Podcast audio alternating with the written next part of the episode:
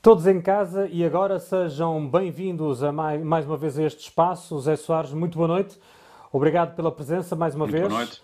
Uh, hoje vamos falar do desporto uh, e dessas competições que estão todas paradas, obviamente, mas queria em primeiro lugar, Zé, perceber uh, da sua parte se é possível nós, nós aferirmos qual, que desportos é que acabam por ser mais afetados com esta paragem forçada uh, relativamente a outros. Isso é possível fazer essa diferenciação?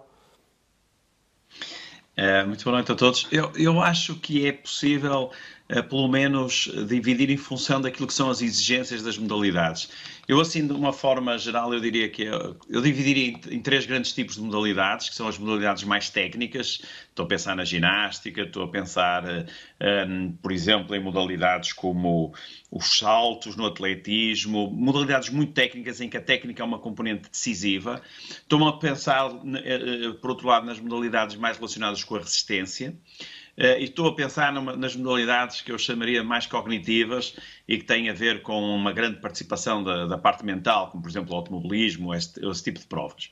Eu diria que, um, eh, assim de uma forma geral, eu acho que as modalidades técnicas vão sofrer aqui uma, um, um, impacto muito superior às outras, porque isso implica um, níveis de, de, coordenação, de ajustamento a movimentos que são altamente exigentes. Pensamos, por exemplo, na ginástica, o tipo de exigência é uma exigência do tudo ou nada. Um, praticante de ginástica, um ginasta faz ou não faz, não é uma coisa intermédia um salto, ou se faz um bom salto, ou se faz um mau salto, não há, não há coisas, não, não há valores muito intermédios.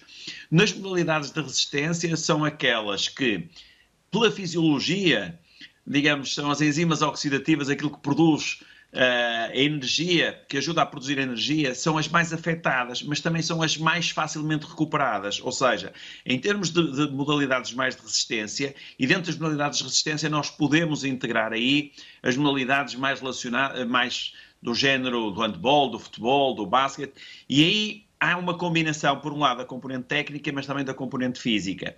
Por exemplo, enquanto que na componente técnica eu acho que é que vai, vai ser necessário algum tempo de readaptação outra vez às exigências, eh, enquanto que do ponto de vista físico é mais rápido.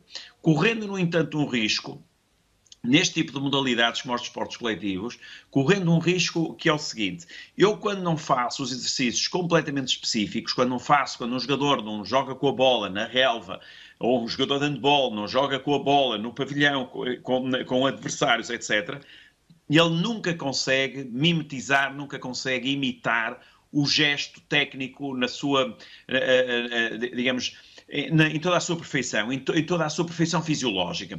O que é que isto significa? Significa que há músculos que ficam, porque o gesto não é completamente específico, ficam como se fossem quase silenciados. Isto significa que não estão a ser estimulados. Isto significa que, quando forem estimulados, têm que ser feitos de uma forma gradual, sob pena desses músculos não estarem completamente adaptados e a probabilidade de lesão aumentar. Do ponto de vista do terceiro grupo, que são os atletas mais cognitivos, nós hoje o que é que estamos a perceber? Que, por exemplo, os, os pilotos estão a participar em muitas provas com simuladores virtuais, mas na realidade todos nós sabemos uma coisa: é que apesar de serem simuladores extremamente sofisticados, em que é possível meter até as condições da pista do ponto de vista do, do, do Alcatrão, sim. por exemplo, da temperatura, etc., mas mesmo assim é um simulador. Eu lembro-me de, uma, de, um, de um filme, o Sully, eh, em que é com o, o, Tom Hanks, que ele faz aquela amaragem no, no, Rio Hudson, e se vocês se lembram, ele depois, no filme, é chamado, aliás, é, uma, uma, é baseado na história verídica, ele é chamado a uma, uma comissão de inquérito, que diziam que ele escolheu mal, tomou uma má decisão, ele dizia assim, sim, está bem, mas esses resultados, para dizerem que eu tomei uma má decisão, foram baseados em simuladores. Uma coisa é fazer uma coisa em simulador, que é extremamente rigoroso, outra coisa é transportar 300 pessoas. E aqui é exatamente a mesma coisa. Portanto, isto vai ter que ser muito bem pensado, uh, sob pena de o nível dos atletas baixar significativamente. Uhum. Seja, mas obviamente que eh, a maioria das pessoas também está muito na expectativa para perceber como é que vai ser também o regresso do campeonato. Tudo indica que vamos mesmo ter campeonato até ao fim. Ele vai ser retomado quando? Ainda vamos tentar perceber, ainda vamos eh, ter que aguardar mais algum tempo para percebermos, mas que ele vai ser retomado parece-me que é mais ou menos um dado adquirido nesta altura. Um, como é que vai ser esse regresso? Que riscos é que há nesta altura para os jogadores?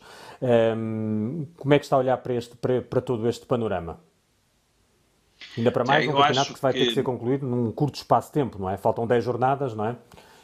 Mais a Taça de Portugal, não é? Uh, o problema, o problema é que a biologia não se compadece com esses, com esses com esses prazos. Quer dizer, a biologia tem as suas regras próprias. Uh, independentemente de nós queremos acelerar, é como estarmos infectados com o Covid. Independentemente de termos muita fé de conseguirmos, mas há uma resposta que o organismo vai ter que ter e vai demorar o seu tempo e é independente da nossa vontade.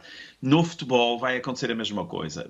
Eu percebo que há questões aqui económicas importantíssimas, Percebo que o futebol também está a ter um comportamento relativamente diferente das outras modalidades. Não sei se hoje reparamos, enfim, para grande alegria das pessoas ligadas ao handball, eu fui handbolista, a EHF, a Federação Europeia, decidiu que Portugal já vai ficar, portanto, íamos, íamos disputar o play-off e vamos ser apurados diretamente. Portanto, isto significa o Campeonato do Mundo. Portanto, isto significa que há uhum. modalidades que já perceberam, aliás, no Diário de Espanhol, eh, no Jornal de Espanhol, dizia uma coisa engraçada, é como a, a Federação Internacional de Handball, desculpa, a Europeia de Handball, puxou o pano. Ou seja, não vamos falar mais sobre isso, não vai haver mais competições, nós vamos ter que arranjar aqui uma solução administrativa porque não há condições. O futebol tem características muito diferentes. Eu acho que, apesar de tudo, até eh, tem características porque exige muito mais pessoas, em que põe, as, põe todas hum, há mais pessoas suscetíveis a serem infectadas, porque a organização de um jogo pode implicar 150, 200 pessoas, uh, mesmo à porta fechada. Uh, portanto, eu tenho dúvidas quando é que isto vai ser? Eu acho que todos nós temos dúvidas. Ainda há pouco vemos que há países que dão até passo à frente e passo atrás. Ainda há pouco estava a ver na televisão que as praias da Austrália voltaram a fechar. Vimos o que aconteceu em Singapura. Portanto, ninguém sabe, hoje, acho eu, que ninguém sabe como é que isto vai acabar. Se nós vamos conseguir. Pode haver muita vontade de terminar nos campeonatos antes, mas pode não haver condições. E agora, mas havendo condições, eu acho que vai acontecer isto que eu estava a falar para as modalidades técnicas. Eu acho que vai ter que ser uma coisa muito gradual em que os jogadores vão ser testados, em que hoje também sabemos ou se fazem com testes serológicos ou não significa que hoje não esteja infectado e amanhã esteja. há aqui um conjunto, mesmo todas as pessoas que estão à volta da organização de um, de, um, jogo e, portanto, o treino vai ter que ser gradual, vai ter que ser gradual, porque já há muito tempo que os atletas estão uh, afastados da relva, do treino com bola, do treino em condições específicas.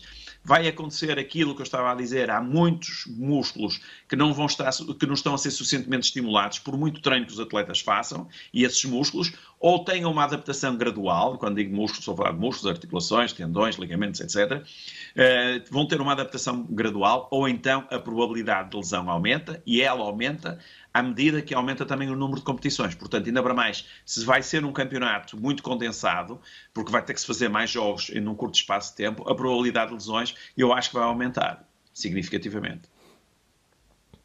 Uhum. Zé, muito obrigado. Chegamos ao final do nosso tempo, uh, mas estaremos uh, certamente regresso na próxima segunda-feira. Não quero mais lembrar às pessoas que fiquem por casa, porque a recomendação continua a ser essa, apesar de uh, pairar no ar essa possibilidade de termos então um desanuviar das medidas de contenção. Mas para já mantém-se tudo, não é? Exatamente.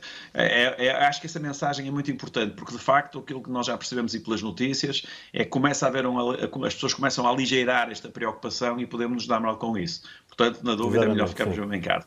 Saúde para toda a Exatamente. gente. Exatamente. E muito bom fim de semana. Um grande abraço, Zé, um grande abraço para quem está em casa e um bom fim de semana. Nós voltamos na segunda-feira. Obrigado.